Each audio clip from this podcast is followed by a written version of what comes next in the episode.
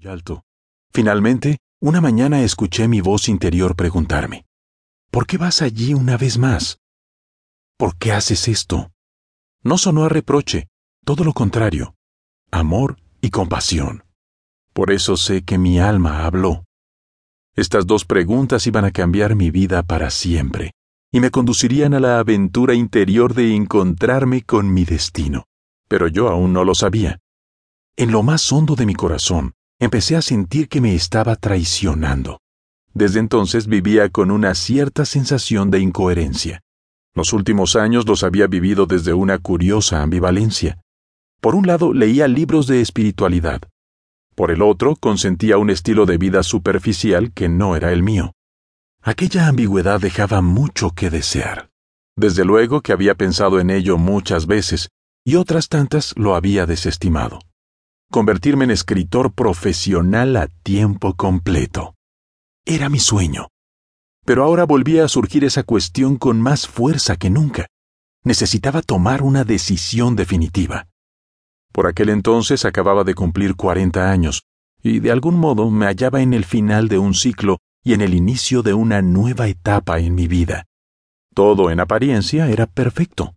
Poseía un espacioso departamento, ocupaba un excelente empleo, seguro y muy bien retribuido. Hacía un par de viajes de larga distancia al año. Conducía un automóvil deportivo. Frecuentaba buenos restaurantes. En fin, disfrutaba de todos los caprichos que me podía dar. Siendo sincero, una vida muy convencional es lo más lejos que he estado de mí mismo. Todo era tan predecible que empecé a sentirme muy insatisfecho. Mi corazón era un palacio deshabitado, vacío y lleno de ecos, y la brecha no hacía más que crecer. Aquel estilo de vida no resonaba con una vida consciente. De hecho, estaba rodeado de personas que, teniéndolo todo, se sentían igualmente insatisfechas. Tantas eran que incluso creí que era lo normal, y por tanto lo aceptaba. Pero cada día que pasaba me entristecía viéndome renunciar a mi sueño. Cuando sabes algo, no puedes ignorarlo. Y lo que yo sabía es que en algún lugar había una vida completamente distinta para mí. Una mañana me di cuenta que debía cambiar mi vida. Con esa convicción, inicié un proceso que habría de llevarme a conquistar mi vida o mejor dicho, a recuperarla. Era hora de dejar de negarme a mí mismo. Me aguardaba algo nuevo, pero lo que no sabía era que debía dejarle espacio y soltar todo lo que ya no me servía. Haciendo números en una servilleta de papel, comprendí que vivir en realidad costaba mucho menos de lo que ganaba. Concluí que compensarme con premios de consolación por no vivir la vida que amaba me salía carísimo. Esto era seguro. Mi alma ya no podía permitirse el precio que pagaba por un sueldo. Lo que hasta la fecha me parecía deseable, ahora lo percibía como mediocre. A mi alrededor, compañeros de trabajo vivían la misma desolación interior de no poseer una vida, unos sabiéndolo y otros ignorándolo. Me preguntaba, ¿en realidad, en qué habíamos triunfado? Un día me encontré en el servicio médico de la empresa. Vivir en la incoherencia drenó mi energía hasta debilitar mi ánimo.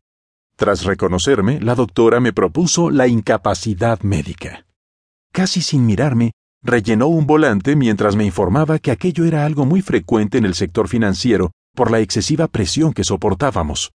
Mis ojos se llenaron nuevamente de lágrimas. Estaba desolado. No podía creer que a los cuarenta años pudiera convertirme en un juguete roto. Ni en el peor de mis planes cabía aquella posibilidad. Pensé, no puede ser. No puede estar sucediéndome a mí. Pero sí, a mí. ¿Cómo había llegado hasta aquel punto? Me levanté de un salto del sillón, detuve con mi mano la mano de la doctora, que seguía escribiendo, y le dije, No se moleste, nada de esto será preciso.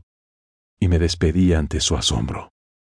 La consulta estaba en la última planta del edificio, cuando llegué a la calle ya había tomado una determinación. Es fácil imaginarla. Iba a renunciar. Pero no por enfermedad, sino por rescisión voluntaria y definitiva de mi contrato laboral. Mi renuncia laboral. Desde luego tuve muy claro que no era un acto de valentía. Se